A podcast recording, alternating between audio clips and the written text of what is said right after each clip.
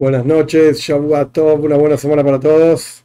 Estamos en esta nueva clase para Bnei Noyach, estudiando el libro Mitzvah Hashem, los preceptos de Dios, los preceptos de Dios, que es un libro escrito por el rabino Jonathan Steif, falleció en 1958, relativamente moderno, en donde estamos analizando en este momento estamos estudiando todo el asunto y la profundidad de idolatría.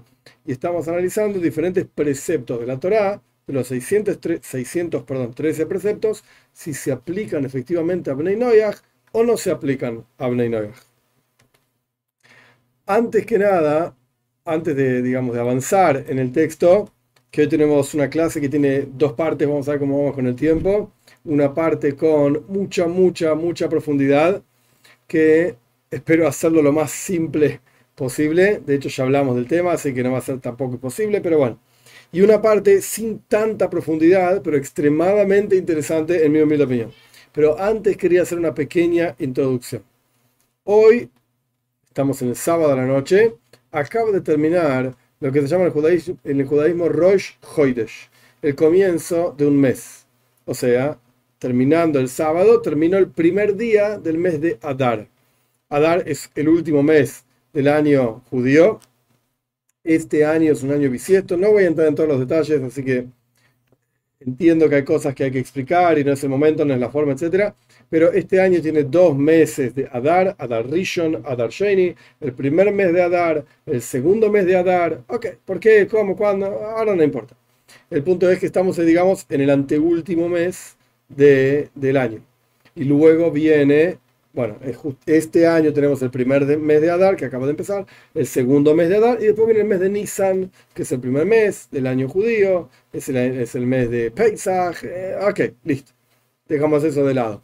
La cuestión es que en la aplicación Bnei eh, hay una comunidad, invito a los que quieren participar, estar, etc. Es un ambiente sano, bueno, bastante controlado, gracias a Dios, donde en realidad lo único que compartimos es textos eh, de preguntas, de respuestas, de cuestiones que nos van pasando en la vida, y diferentes cuestiones. Ok, el punto es que no es un grupo de WhatsApp, yo no manejo grupo de WhatsApp eh, por varias razones. La más simple es porque no tengo tiempo de andar viendo los videos que todo el mundo pone, la, la foto que todo el mundo pone, y tampoco quiero ver fotos de todo el mundo, así que sea como fuere. Y es muy peligroso en términos de acoso, principalmente acoso a mujeres, que dame el teléfono y uno ya como que es muy de cerca y es difícil controlar. Así que bueno, sea como fuere, esto es lo que puedo proponer ahora. Es gratis, cualquiera que quiera puede bajarse la aplicación, la está para Android, para iOS, lo que sea. El punto es que en la comunidad se compartió una especie de probable, posible plegaria para Rosh plegaria para el comienzo del mes, y que la luna y la luna nueva, y bla, bla, bla. Yo personalmente no conozco a nadie, ningún judío ortodoxo, que haga plegarias especiales en el día de Rosh Hashanah. Yo no conozco a nadie. En el mundo Chabad, que yo pertenezco a la comunidad de yo, sin duda no existe una cosa así. Y tengo serias dudas de que fuera de Chabad existe una cosa así, ni entre Sefaradim ni Ashkenazim. No existe esto. Ay, la gente encuentra en internet un montón de bendiciones y un montón de cosas re interesantes para decir el Rosh decía este, decía este texto, te va a ir re bien, decir otro texto, vas a tener bendiciones divinas de no sé qué cosa. ¿Puede ser que esté escrito en algún lado? Sí, puede ser. ¿La gente lo hace? Estoy hablando de los judíos ortodoxos que se apegan a la ley, se apegan a las costumbres y buscan por, decirlo de alguna manera sencilla, porque tampoco quiero extenderme demasiado en la introducción, buscan agradar a Dios, no para recibir, bendiciones, porque esto es lo que Dios quiere. Nadie hace esto. Nadie dice estas bendiciones. ¿De dónde salieron? No sé. De vuelta, puede ser que haya textos que lo digan de rabinos de, de antaño y qué sé yo, pero nadie lo hace esto. No es una costumbre judía esparcida por todos lados. ¿Y para qué lo dicen esto y para qué lo hacen? Bueno, hay que preguntarle a quien publica y quien comparte este tipo de cuestiones, este tipo de rezos, este tipo de oraciones, este tipo de enganches divinos y santos y buenísimos que te van a hacer tener muchísimo dinero y muchísima salud y qué sé yo, porque ahora empieza el mes y qué sé yo, sé cuánto. Hay que preguntarle a la persona que te manda esto y que te lo comparte, che, ¿de dónde le sacaste esto? Algún rabino que se precie de sí mismo, de, de buscar, de vuelta, agradar a Dios, de servir a Dios, de buscar las fuentes originales, etc. ¿Algún rabino autorizado te lo mandó? y ese rabino que te lo mandó lo hace, lo cumple, lo dice, y su comunidad, a la comunidad a la que pertenece, o al grupo que pertenece, o al grupo que, eh, digamos, a pesar de que no, no sea una institución propiamente dicha, el grupo que ese rabino sigue, o el rabino maestro a quien ese rabino sigue, lo hace. La gente dice esto efectivamente. Averigua, busca, porque hay mucha basura dando vueltas por internet. Hoy en día cualquier tonto escribe un mensaje lindo en WhatsApp y terminó en miles y miles de teléfonos a lo largo del mundo.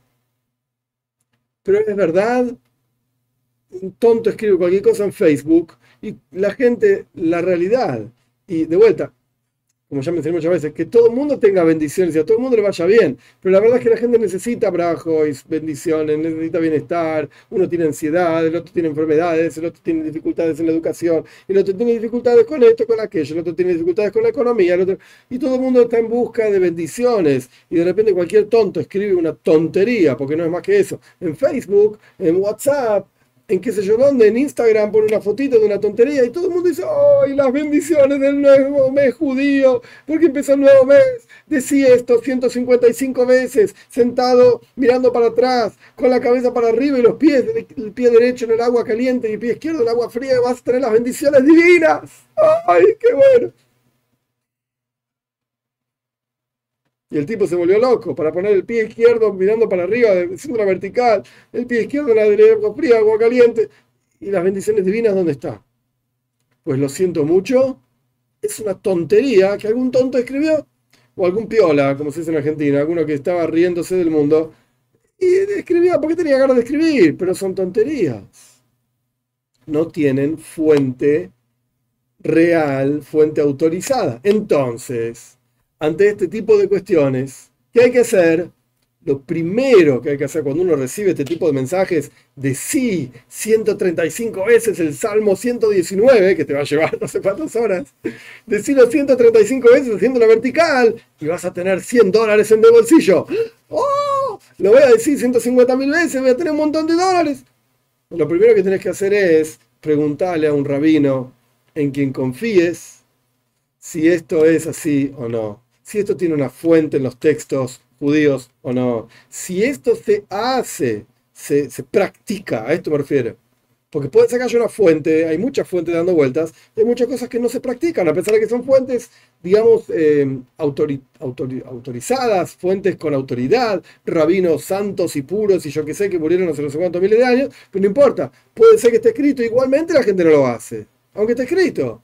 Entonces, hay que averiguar hay que saltar corriendo de vuelta, hacer la vertical, no sé cuántas horas diciendo el Salmo 119, porque eso no está escrito en ningún lado. Es algún tonto que hizo una tontería y una piolada, como se dice en Argentina, para reírse del mundo que lamentablemente necesita bendición. No es que me estoy riendo de la gente que necesite bendición. Dios libre y guarde, de vuelta, que todos tengan bendición. El punto es que no es algo real, no es algo concreto, no es algo que sin entrar en los detalles, y lo digo así rápido y basta de introducción, no es algo que Dios haya compartido a través de sus enviados, santos, profetas y rabinos y, bla, bla, bla. Dios no dijo esto. Entonces, ¿qué estamos buscando tonterías? Y no es más que eso, es una tontería. Terminamos la introducción. Un detalle más, un detalle más que me parece importante, no está directamente relacionado, pero más o menos, no es correcto inventar bendiciones, inventar rezos y oraciones. Tampoco. Ok, hasta ahora estábamos hablando del tipo que te mandó, eh, perdón, el tipo que recibió una, una, bendición o yo qué sé qué cosa por WhatsApp. Dijo, ah, mira qué lindo, la bendición del nuevo mes judío. Decí 500 veces esto y vas a... Ok, eso ya lo terminamos. Ahora estoy hablando de otro tema relacionado, pero no es directo igual. No existe inventar bendiciones. ¿Por qué? Los libros de rezos judíos, punto número uno, que se llama Sidurim en plural, Sidur en singular, que viene de la palabra Seder, que significa orden, el rezo de orden judíos, fue pensado para judíos, no para Bnei Esto, punto número uno. Punto número dos. Aquellos sabios que efectivamente pensaron, armaron, diseñaron, ordenaron, yo qué sé, las diferentes plegarias para judíos, no son, que no, son plegarias que se le ocurrió a uno, che, ¿qué palabra ponemos acá? Ay, no sé, a mí me gustan las palabras que empiezan con T. A ver, poné, poné tubia. Ah, tubia, ¿verdad? Empieza con T, qué lindo poner tubia. No, no, no, no es así. Esos rezos, las oraciones, etcétera, de los libros de rezos judíos, que son para judíos, pero aún así, están pensadas, armadas con inspiración divina y están pensadas y armadas de acuerdo a grandes y profundos secretos místicos, que no voy a entrar en detalles ahora porque no es el momento ni el lugar, pero existe este asunto. Y cada letra, cada palabra tiene un significado, tiene un, un porqué, tiene un contenido específico. Al punto tal que cuando la persona reza y cambia las palabras porque dijo cualquier cosa, pues es otro asunto. Es otro tema. Para dar un ejemplo, que está en el Talmud, interesante. Nosotros decimos, y esto está bien para Beninoyas también, está explicado en los videos eh, que yo estoy haciendo de, de, de Beninoyas Academy, Torah para Beninoyas, al Shema Israel, Pashas Bezhonan, Shema Israel, Shema quiero Shema Escucha, Israel, Dios nuestro Señor, Dios es uno. Hay una historia que no entro, no entro en los detalles, donde un rabino explica que si una persona no judía dejó por completo la idolatría, puede recitar el Shema Israel a la mañana y a la noche. Ok. Sin entrar en más detalles, está, explicado, está explicado en otro lugar más detalles. Bien. Cuando uno dice esta frase, tiene que tener cuidado. Ojo. La frase es en hebreo, Shema, que decir escucha y entender. No voy a entrar en toda la profundidad del asunto. Shema, traducción simple. Escuchá, entender. Israel, che, judío, hey, vos, escuchá, entendé. Hashem Elokeinu, Dios nuestro Señor, Hashem Echad. Echad significa uno. En hebreo, Echad, uno. Bien. Pero si cambias una letra de esa palabra, la Dalet, la letra Dalet, para los que saben bien, los que no saben, simple. La Dalet son dos palitos, un palito acostado y de la puntita, digamos, casi, porque se mueve un poquito para adentro, de la puntita del palito acostado sale un palito levantado. Es como una L pero en lugar de ser L acostada, es una L dada vuelta. Un palito arriba y el palito que baja. Esto es una letra Dalet. Perfecto. Y un paso más, dentro de entender la letra Dalet, es un ángulo de 90 grados recto. Un ángulo recto de 90 grados. Para que sea matemática y, y geometría. Un ángulo recto. Una L. Perfecto. Es una letra Dalet. Y esto es lo que significa la palabra Ejad. Uno. Buenísimo. ¿Cuántos dioses hay? Uno. Listo, sencillo. Pero si uno cambia esta letra por una letra Reish, ¿cuál es la letra Reish? La letra Reish es igual que la Dalet. Hello, igual que la Dalet. Pero en lugar de ser un ángulo recto de 90 grados, es una curva. Es un palito arriba, acostado, un palito abajo, parado, pero lo que los une no es un ángulo recto de 90 grados, es una curva son iguales. Nada más que una recta, la Dalet, y la Reish es curva. La misma letra, pero curva. Ok, toma la Aleph de la letra de Hat. Toma la Dalet, de, perdón, perdón, la Ges, no importa ahora qué son, de la, de la palabra Ejad. Y en lugar de poner la Dalet después, que significa Ejad, uno, poner una Reish, significa Ajer, otro. Otra palabra. ¿Qué cambia? Una letra y de vuelta, dentro de esa letra, ¿qué cambia? Un ángulo, un angulito, una parte minúscula de la letra. O un ángulo recto, una curvita. A mí que me importa, son todas iguales. No, no, no. Pasaste de la palabra uno a la palabra otro. O sea, ¿qué estás diciendo? Escucha Israel, Dios nuestro Señor, Dios es otro, hay otro. Ese es uno, hay otro. Estás en el paganismo y la idolatría más profunda que hay. La frase que representa la unicidad de Dios y un montón de cosas profundas que ahora no importan. Esa misma frase le cambiaste algo minúsculo a la letra y la transformaste en la frase más clara del paganismo. Hay otros dioses, de la idolatría. ¿Qué hiciste? Cambiaste una letra. Y un pedacito de una letra. Quiere decir que hay que tener mucho cuidado con cómo uno reza, con lo que uno dice. Bien.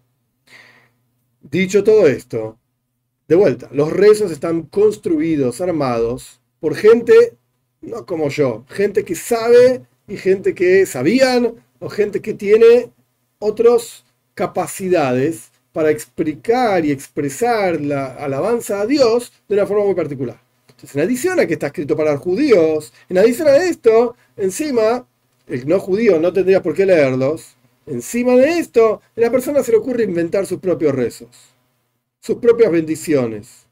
Está diciendo cualquier cosa. ¿Cómo sabes que esto es lo que Dios quiere?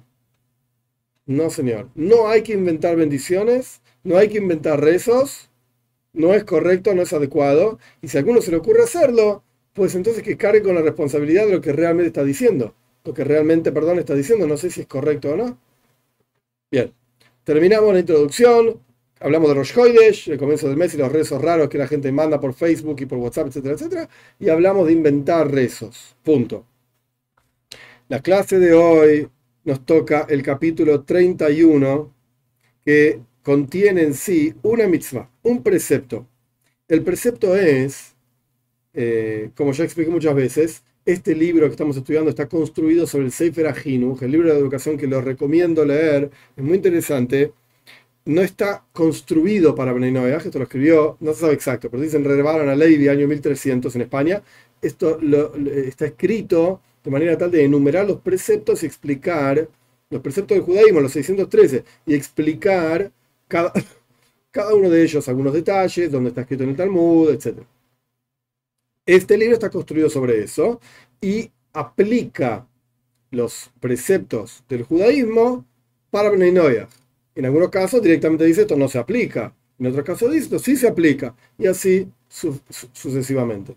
Ahora estamos en un precepto dentro del mundo de la idolatría, explicando que está prohibido tener beneficio para los judíos, estamos hablando de judíos, esto es un precepto de los 613 preceptos judíos, está prohibido tener beneficio de todo lo que surge de una, en hebreo lo digo, ahora lo traduzco, paciencia, ir hanitajas. Ir hanitajas quiere decir una ciudad que fue desviada tras la idolatría. ¿Qué significa esto?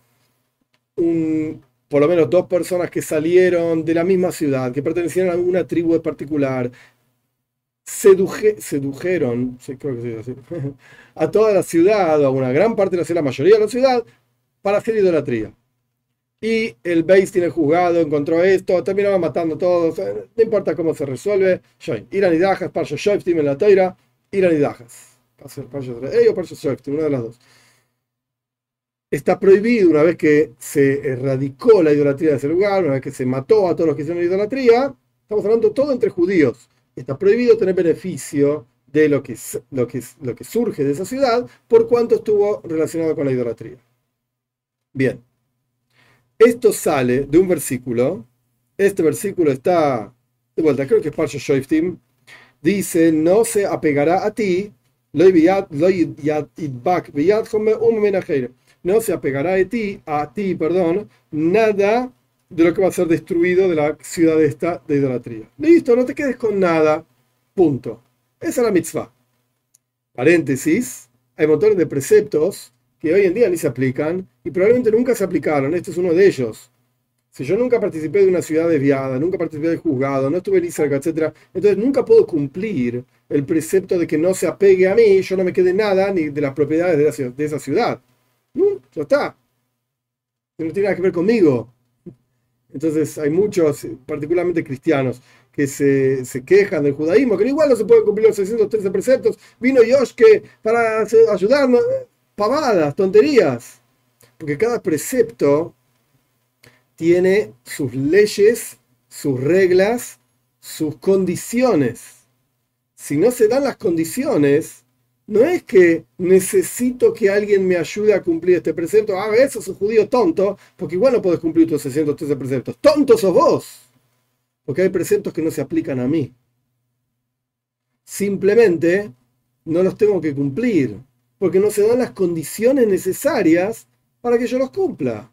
Entonces no es que yo no puedo cumplirlos, no se aplican. Lo que yo debería hacer y no lo hago, ah, eso está mal. Vos deberías hacer ABC y no lo haces. Pero siempre y cuando esté en mi capacidad, en mis posibilidades de hacer ABC. Pero si yo ni siquiera lo puedo hacer, entonces no se aplica a mí. Chao. Entonces no estoy obligado a cumplirlo. Entonces no peco al no cumplirlo. Porque no se aplica a mí. Muy simple. Pero bueno, parece que la gente tiene la cabeza medio retorcida. Y las cosas simples las hacen complicadas. Pero bueno, esto es lo que dice el versículo este. Ahora bien, voy a leer, voy a ir contra mi costumbre de leer el texto a pesar de que sea raro. Voy a leer parte de lo que dice acá. Quiero solamente compartir una cosa muy simple. El texto es recortito. Son estos dos parrafitos. Este de acá, es difícil, y este de acá. Son dos parrafitos cortitos. Pero en estos parrafitos cortitos hace referencia a algo que él escribió antes. Él mismo dice, yo ya escribí sobre este tema en tal lugar. Entonces lo que vamos a hacer nosotros es, voy a leer parte de estos parrafitos, no lo voy a leer entero, y vamos a ir a donde él escribió esto. Y ahí sí lo voy a leer entero. Ahora bien, esto está atrás. Quiere decir, ya lo leímos esto, ya lo estudiamos esto, pero me pareció adecuado, em, me pareció adecuado repetirlo. Por un lado, por la profundidad del tema. Por el otro lado, para realmente incorporar un poco en la cabeza cómo está construida la ley judía. Cómo, cómo podemos extraer de diferentes frases de nuestros sabios de antaño, estamos hablando dos mil años atrás, leyes para hoy. Vamos a ver, empecemos. De vuelta, no se puede tener beneficio, estamos en el capítulo 31, no se puede tener beneficio de las propiedades, de las cosas que se fueron sacando de esta ciudad que fue desviada tras la idolatría y el juzgado mayor, digamos, ya se ocupó de la gente, los mataron a los que deben que matar, que hicieron idolatría, etcétera, etcétera. Aquí debemos observar y pensar, si Bnei Noyach, no judíos, tienen permitido tener beneficio de las propiedades de esta ciudad desviada. ¿Esto se aplica o no se aplica Bnei Noyach? Esto es lo que quiere explicar el texto. Y yo ya escribí sobre este tema, ahora lo vamos a estudiar, paciencia, y esto es un tema de análisis, y no solamente en este precepto específico de la ciudad desviada, que es algo muy puntual, sino en general del asunto de idolatría. Y de vuelta, es un asunto de análisis, si Bnei Noyach tienen permitido tener beneficio de un objeto de idolatría o no. ¿Qué significa tener beneficio? Por ejemplo, venderlo. Por supuesto, obvio, quizás a veces la gente no habla de las cosas obvias, pero obvio que un, Ben un Bas Noyach, hombre y mujer, en este caso es todo igual, no pueden hacer idolatría. Está claro, es uno de los siete preceptos. Listo, perfecto. Pero acá la pregunta es, ok, mira, tenés un objeto de idolatría. Un objeto que fue donado a la idolatría. Ofrendado a la idolatría. Y te lo dieron. ¿Podés tener beneficios? ¿Podés venderlo, por ejemplo? Mira, yo no quiero esto, pero lo voy a vender. Se lo voy a vender a otro tipo y yo con el dinero voy a comprar un pan, cualquier cosa. Para mí, un teléfono nuevo, no importa, cualquier, cualquier porquería. ¿Se puede tener beneficio? No se puede, o, o me dieron un pedazo de comida y yo, ¿sabes? No lo quiero comer, se lo voy a dar a mi perro. Bueno, eso se llama tener beneficio también. Porque a tu perro tenés, si es tu perro y lo cuidas, etcétera, le tenés que dar de comer. Y para eso tenés que gastar tu dinero. Entonces, si alguien te regaló algo, mira, le doy esta porquería de comer al perro y ya no le tengo que dar de comer más, por lo menos por el día de hoy. Entonces tuvo un beneficio de esta cuestión. Bien, eso se llama tener beneficio. ¿Se puede o no se puede de, de los asuntos de idolatría?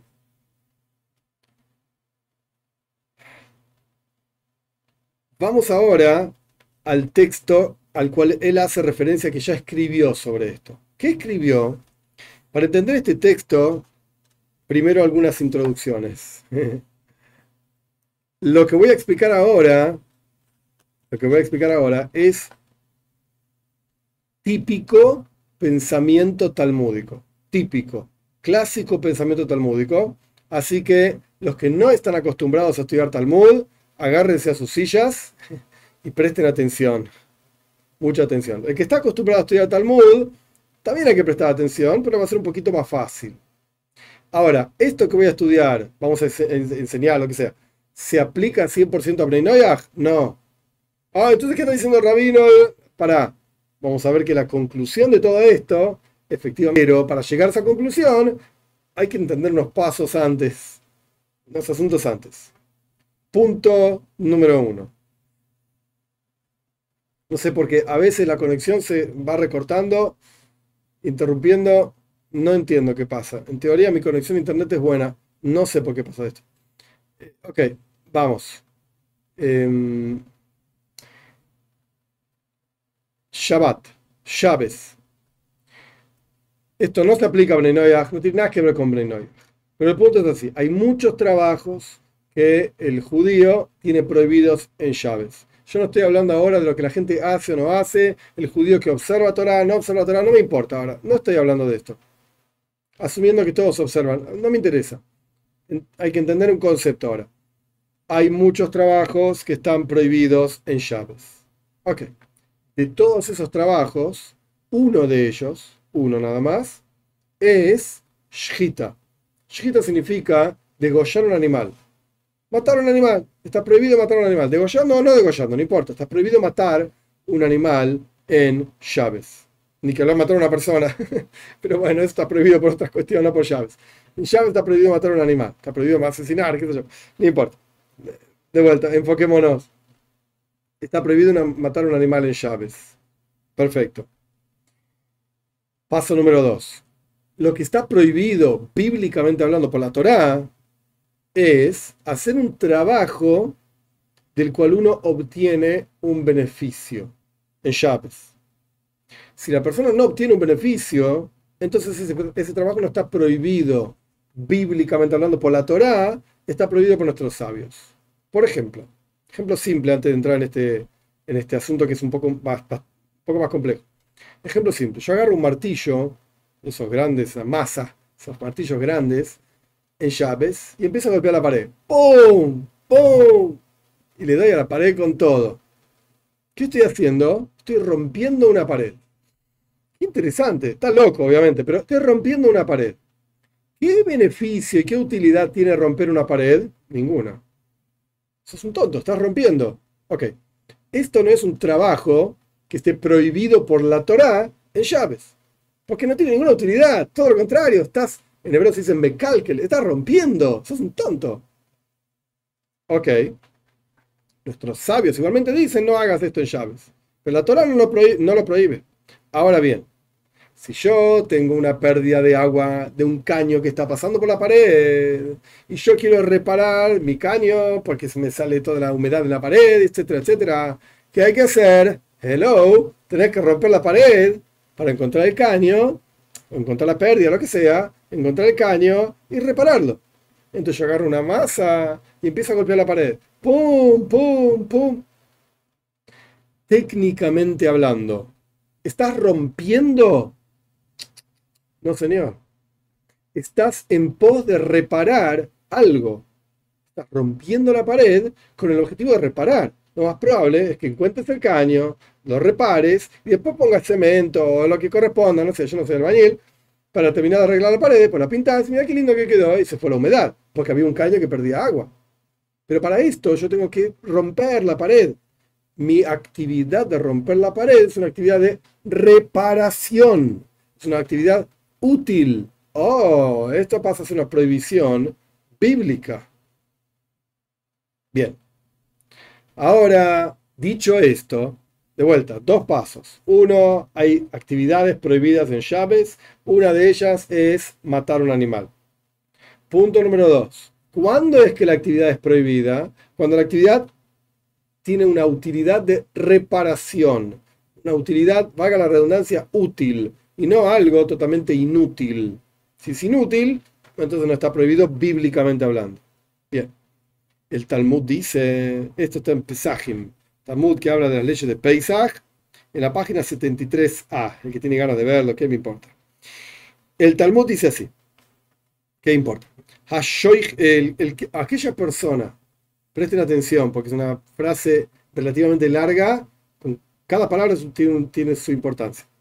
Una persona que degüella, degüella un animal, una ofrenda de pecado, jatas, una ofrenda de pecado, que está prohibido en llaves, lo hacen llaves, fuera del templo, a la idolatría, calla, tiene pena de muerte por llaves. ¿Qué está pasando acá? Uh, cada una de estas palabras es una, es una categoría entera de leyes en el judaísmo. Vamos a ir de atrás para adelante a propósito. Después vamos a entender, Dios mediante, por qué lo hice así a propósito. A de Zara, idolatría, está prohibido hacer idolatría. En llaves, fuera de llaves, no importa, está prohibido hacer idolatría. Para judíos y para no judíos. Acá estamos hablando específicamente de un judío. Esta actividad la está haciendo un judío. Bien. ¿Puede hacer idolatría? idolatría? La respuesta es no. No puede ser idolatría. Ok. Próximo, de atrás para adelante. Fuera del templo.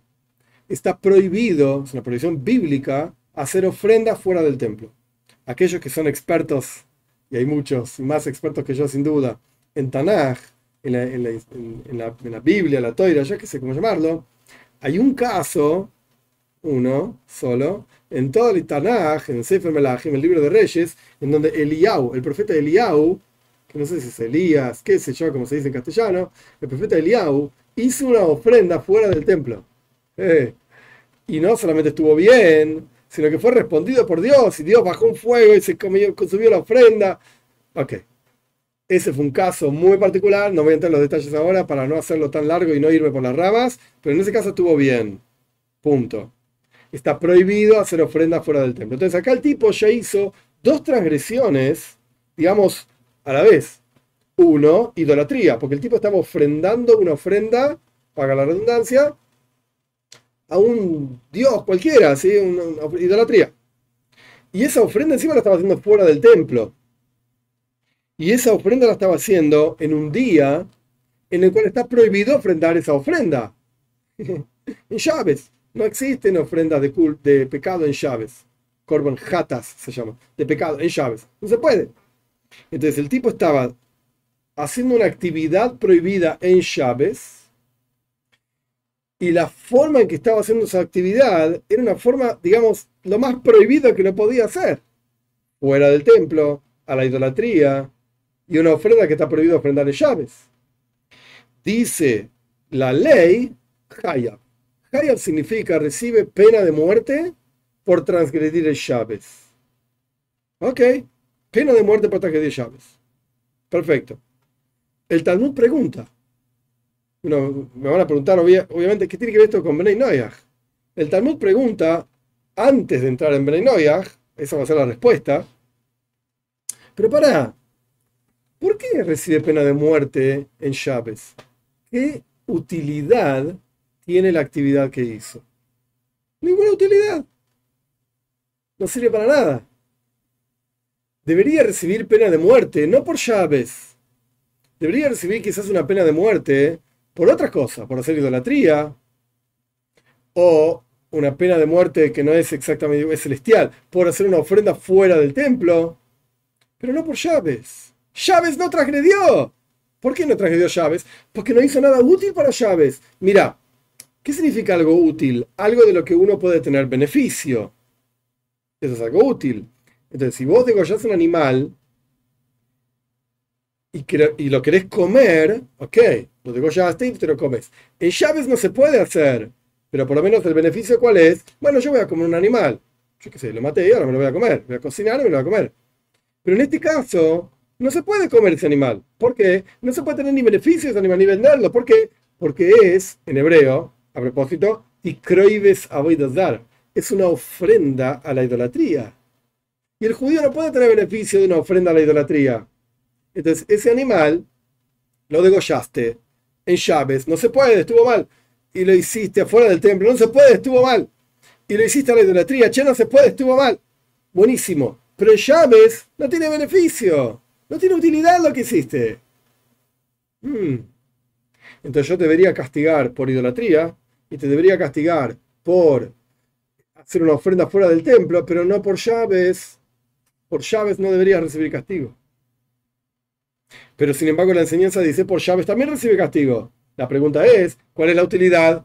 Y el Talmud responde, y acá entra Noyach, el Talmud responde, porque ahora que este animal está muerto, está degollado y muerto, un Ben Noyach, de vuelta, hombre y mujer es lo mismo, ¿sí? Ben Noyach, un Ben Noyach que come una parte de este animal, no está comiendo parte de un animal vivo.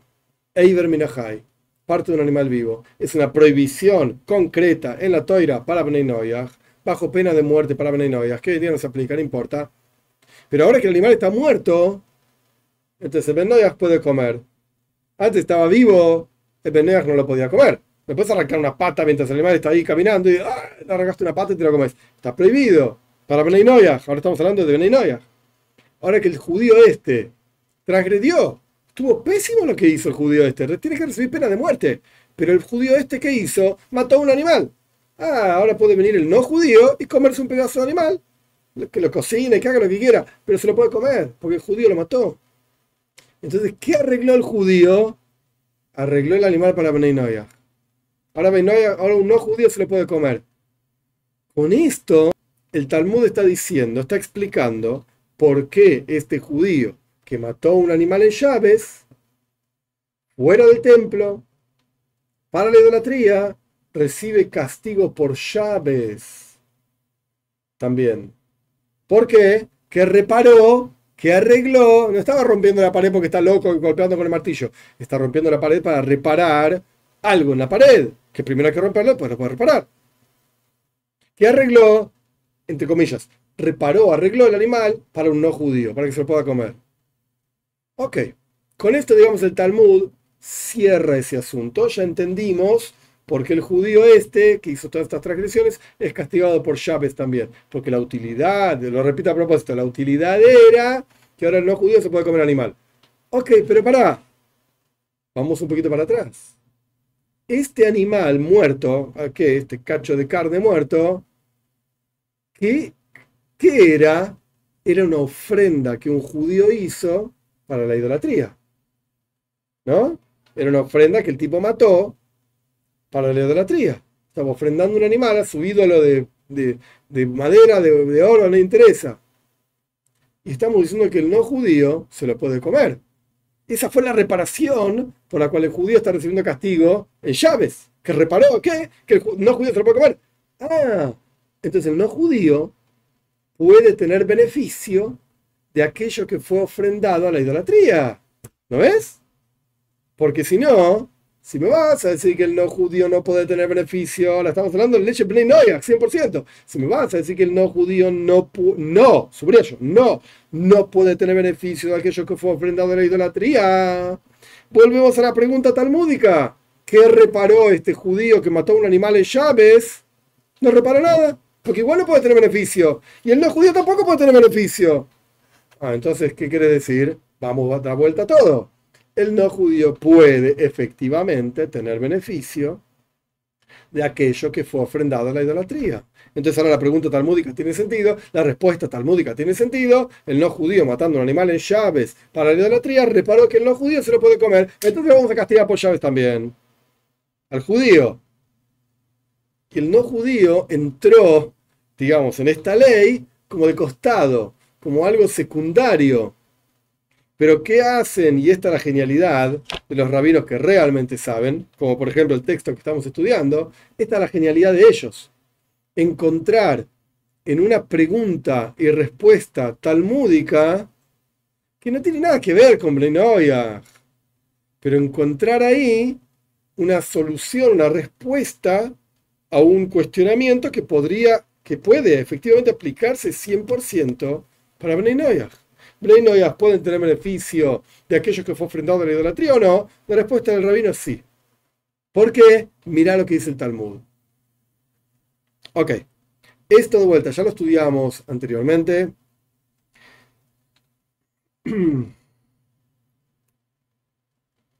El texto nuestro, de vuelta, no leí todos los detalles porque cita esta misma cuestión, pero muy en resumen. ¿Por qué voy a decir el resumen si lo podemos decir en serio? Lo, explicamos en serio. avanzamos. El, texto simplemente termina con dos puntos importantes. Punto número uno, incluso si vamos a rechazar esta lógica enorme que hicimos recién, incluso si la rechazamos por diferentes razones, no importa, incluso si la rechazamos, aún así podríamos tranquilamente decir que Benay Noyach, simplemente por el hecho de que una ofrenda hecha a la idolatría tiene una relación con la idolatría, Benay deberían alejarse de esto. Más allá de si tiene pena de muerte o no, Benay deberían alejarse de esto igualmente. Eso es punto número uno. Punto número dos, termina diciendo, mira, hay que seguir analizando esto. No tengo una conclusión concreta.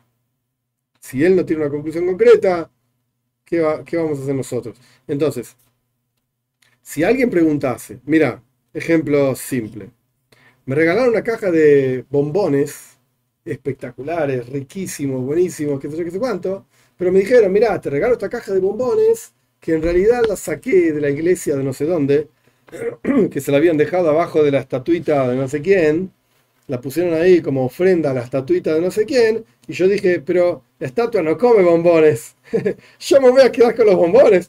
Saqué los bombones, pero me sentí tan mal, no quería comer bombones porque me hace mal el chocolate. Toma, te regalo la caja de bombones a vos. ¿Me puedo comer los bombones? Parece buenísimo. ¿Puedo comer los bombones o no? Me acaban de decir que son una ofrenda que se hizo a la estatua de no sé quién en no sé dónde. ¿Puedo comer los bombones o no? Si vamos con la lógica talmúdica que explicamos antes, sí. ¿Qué problema hay? Se puede tener beneficio de aquello que fue ofrendado a la idolatría. Si vamos con toda esta cuestión de que, mira, está relacionado a la idolatría, yo no quiero tener nada que ver, entonces mejor no, no comerla. ¿Qué haría yo? Primero que nada, mejor que no te regalen esos bombones, pero ¿qué haría yo? Yo se lo regalaría a otra persona para que vaya a comer los bombones. No le diría de dónde salió, anda a comer bombones y sé feliz. Entonces yo que sé de dónde salió, efectivamente, yo no quiero tener beneficio de eso, porque está relacionado a idolatría. Pero ¿sabes qué? De ahí a decir tirarlos a la basura, destruirlos, no estoy seguro que sea necesario. Dejáselos a otra persona y ya está, no le digas de dónde salió y otra cosa. Que lo coma feliz sus bombones y que los disfrute. Esa sería la conclusión, digamos, alágica, legal. Pero, simplemente para terminar esto, hay quienes dirían, hay quienes dirían que no podés tener beneficio de estos bombones. ¿Está mal? No, no está mal decir una cosa así. ¿Querés tirarlos a la basura? Pues tirarlos a la basura. Y no es grave, no está mal. No está mal. Ahora bien, terminamos el capítulo 31. El capítulo 32 no es largo, pero nos va a llevar mucho tiempo porque me parece que hay algo muy interesante, muy interesante a compartir. Entonces vamos a hacer lo siguiente. Vamos a, voy a explicar parte del capítulo 32, pero hay una parte que en mi humilde opinión es gigante e importantísima. Hoy no la vamos a estudiar, la vamos a dejar para la clase que viene, Dios mediante. Capítulo 32. Así también podemos lidiar con algunas preguntas, porque hay un montón de comentarios. Capítulo 32. Esta es otra mitzvah. Este precepto se llama, eh, en Parshas, en Parshas Re'ei o Parshas Sheftim, Loi Sakim No armes, no construyas una matzeiva. ¿Qué es una matzeiva? Está hablando de judíos. ¿Qué es una matzeiva? Matzeiva significa una piedra sobre la cual se hacen ofrendas. Es una piedra más grande, una piedra más chica, no importa. Matzeiba es una piedra. Otra cosa diferente se llama Mizbeach. Mizbeach es un altar, que son varias piedras puestas una al lado de la otra, es un altar. es un altar. Matzeiba es una piedra, Mizbeach son varias piedras. Esto es una mitzvah, un precepto bíblico para los judíos. Y explica nuestro texto. La Matzeiva, esto está en Dvarim, en el, quinto libro de la Torah, capítulo 16, versículo 22. Creo que es Pasha Shefti. No hagas una Matzeiva, que Dios aborrece, odia esto. Perfecto. Explica nuestro texto. El capítulo 32 está dividido a su vez en tres subcapítulos. Una Matzeiva, este monumento, para traducirlo de alguna manera, es una piedra sola. Este monumento que prohíbe la Toira es monumento de manera tal que todos se reúnen alrededor de este monumento e incluso para servir a Dios. Aún así, está prohibido. Porque esto es lo que hacían los idólatras. Como está escrito, no levantes para ti una matzeiba, etc. Como ya dijimos, un monumento. Y está escrito, una matzeiba no hagan para ustedes. Y escribió el Rambam, Maimónides, que no vamos a dejar, esto está hablando específicamente dentro de la tierra de Israel, en la época que había reyes, hoy en día no se aplica así nomás. Eh, no vamos a dejar a los no judíos hacer una matzeiba. Suena, dice nuestro texto, eso es lo que escribió Rambam, Maimónides, suena de ahí que Bnei Noyach mismos no están prohibidos sobre esto, no tienen prohibido hacer una matzeiba. Solo que el juzgado judío tiene la responsabilidad de no dejar que los no judíos hagan una matzaiba. Pero el no judío puede hacerla. Bueno, el, tipo sí lo puede hacer. El juzgado judío tiene un problema con eso. Pero el no judío no tiene ningún problema. Porque esto lleva. ¿Cuál sería el problema que el juzgado judío ve en que los no judíos hagan una matzaiba? Esto lleva a la idolatría. Y quizás podríamos decir que también Bnei Noyach tienen prohibido esto. Hasta ahora dijo, no lo tienen prohibido, es el juzgado judío que lo tiene que ver. Continúa su desarrollo diciendo, pero quizás también tienen prohibido los Noyach esto. ¿Por qué? Porque está muy relacionado con la idolatría. Parte de la idolatría. Solo que el no judío no va a recibir pena de muerte en un juzgado judío por hacer esto. Porque el juzgado judío tampoco mataría a un judío por hacer una matzeiba. Y sabemos que la regla es que todo caso en que un juzgado judío no mataría a un judío porque no tiene pena de muerte por hacer algo, tampoco van a matar a un no judío por hacerlo. Y sin embargo, esto es muy parecido a la idolatría, todo este asunto de la matzeiba es muy parecido a la idolatría. Entonces, suena, parece que el no judío también tiene prohibido este asunto, pero no bajo pena de muerte. Sin embargo, una bama, ¿qué es una bama? Una bama es un lugar elevado, un montón de tierra juntado. Matzeiba es una piedra. Misbeach son varias piedras. Bama es de tierra, una especie de montañita de tierra, que en general sobre esa montañita de tierra se ha construido un altar.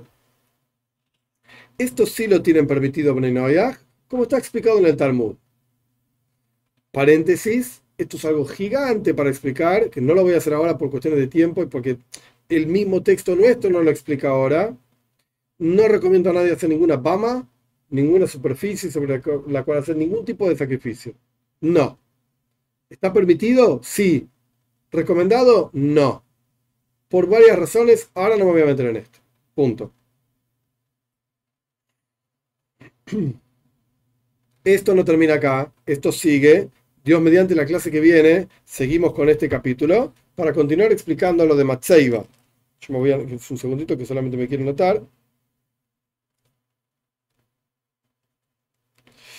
Vamos a las preguntas, que veo que hay un montón de comentarios.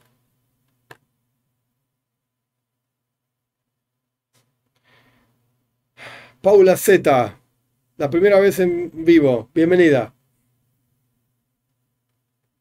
Eh, buenas noches a todos, por supuesto, a todos, por supuesto. Antes de olvidarme, Eliel Méndez, Oscar Martínez, José Román, Adriana de la H y José Menjivar, muchísimas gracias por el apoyo de ustedes. Es extremadamente importante, extremadamente vital, literalmente, para el sostén de mi familia y para permitirme estar acá sentado. Así que muchísimas gracias. Que Dios mismo de su mano mleya, psuja, kedoisha, su mano llena, su mano abierta, su mano santa, su mano rebosante de bendiciones, les dé bendiciones a todos ustedes. Continuamos, ahora sí.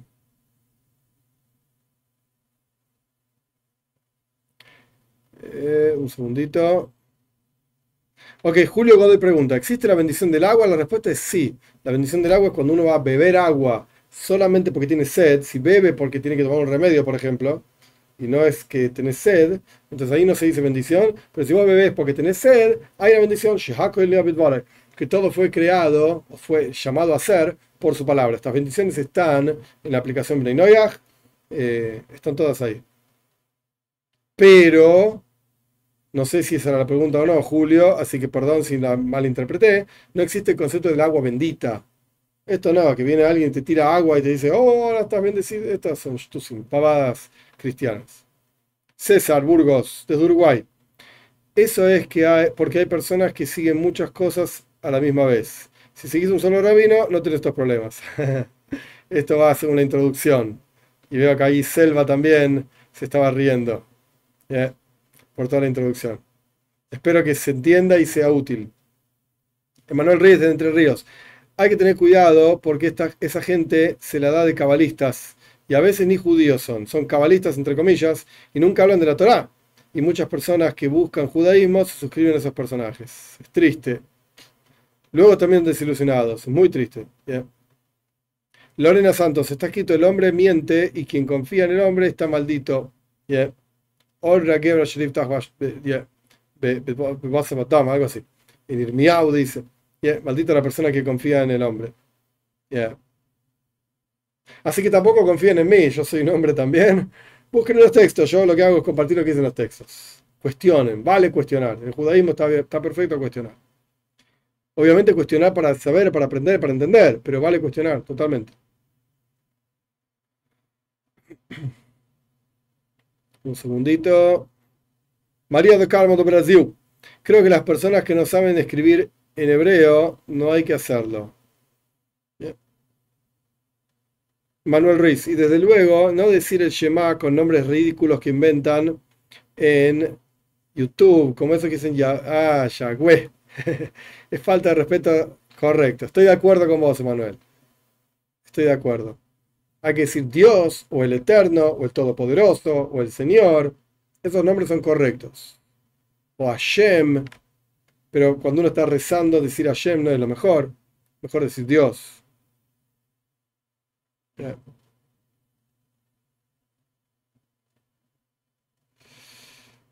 Ok. Parece, el manual dice que miles de personas usan rezos judíos y dicen ese nombre raro. Terrible. César, no importa cómo los, cómo los equivocados hablen. Lo importante es saber cómo uno realmente se puede referir a Dios. Correcto. Ahí yo ya lo mencioné. Bien. Aaron Ismael, ¿el físico-culturismo está permitido mostrar el cuerpo en público? La respuesta es sí. Para una mujer no. Pero no por físico-culturismo, por una cuestión de, de recato hacia la mujer. Ahora, el hombre, el concepto físico-culturismo no hay ningún problema, es un, no sé, yo no soy experto en esto tampoco, pero no sé si llamarlo un deporte o no. Pongamos que es un deporte, no quiero ofender a nadie porque no me interesa eh, ofender, esto quiere decir, eh, ponerle que es un deporte, está bien como deporte, hay que tener cuidado con todas las porquerías que se inyectan y con todas las cosas que toman y beben, etcétera, para parecer más que yo. Hay que tener cuidado con la salud. Estamos obligados a cuidar la salud y si se inyecta porquerías, lamentablemente terminan jóvenes, eh, los diarios a los jóvenes de treinta y pico, cuarenta y pico, que terminan muriendo por todas las porquerías que se inyectan para tener el músculo así de grande. Ahí ya hay que consultar a un médico. Uno tiene una obligación de tener cuidado con su cuerpo. ¿Querés para tener un músculo así, que sé, qué sé cuánto? Ok, no hay ninguna prohibición. Tampoco está bien eh, hacer una especie de idolatría del cuerpo. Pero siendo un deporte que el tipo tiene que tener un músculo así de grande, ok, no hay problema con eso. De vuelta, siempre y cuando uno cuide la salud. En términos de, responder a la pregunta, que ahora se me fue. Acá está, de Arlen Ismael. Si el fisicoculturismo está permitido o no, la respuesta es sí, no es un problema. Jorge Guzmán. Rab, los tipos de Mayor Abeinu, hubo un hombre que prendió fuego en llaves y murió. Sí, había dos personajes, Slovhat y Mekoishish Eitzim.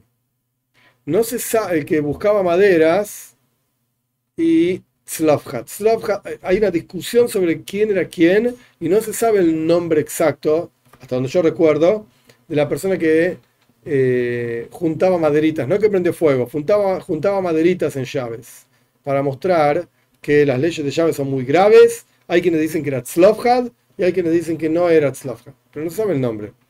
Hasta donde recuerdo ahora, estoy pensando, pero me parece que no se sabe el nombre.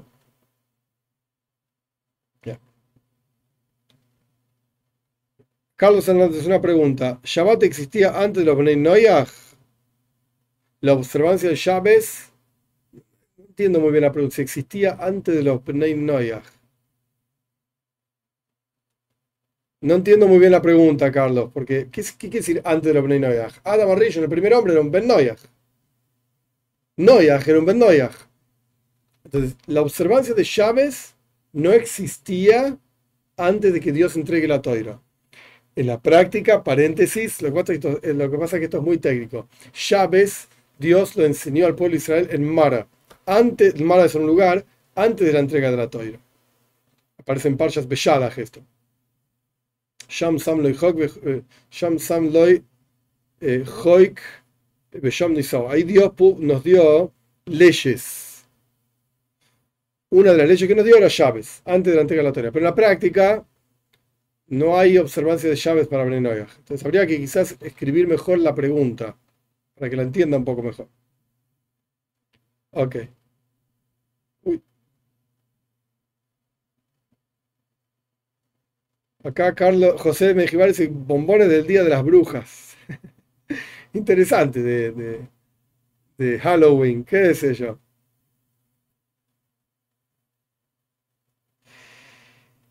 Jorge, los umbandas suelen santificar muchas veces aves para sus trabajos, siempre hay que alejarse de esas personas, totalmente. Douglas Ernesto González Áñez pregunta si yo tengo WhatsApp. Sí, tengo WhatsApp, pero en general no lo comparto. Eh, prefiero, si la gente tiene preguntas, que me manden un email a bnei.noyas.app.gmail.com. No tengo tiempo para responder todos los WhatsApp y. No tengo tiempo para eso. Y también se puede hacer a través de la aplicación Bnei Hay una comunidad ahí que intento tomar cuenta de los mensajes y responderlos. A veces se me pasan, a veces no, no llego a tiempo, pero bueno, no por WhatsApp. José Olivares pregunta si los judíos mesiánicos son judíos que cayeron en la idolatría. Ok, acá hay varios puntos. Si es un judío en serio, de madre judía o convertido como corresponde, según la ley, etcétera, judaísmo. Y el tipo es un mesiánico, pobrecito, cayó en la idolatría. Pero la gran mayoría de los que se llaman judíos mesiánicos no son judíos. Igualmente, pobrecito de ellos que cayeron en la idolatría del cristianismo, porque al final es una especie de cristianismo con, con maquillaje para que parezca judaísmo, pero no lo es.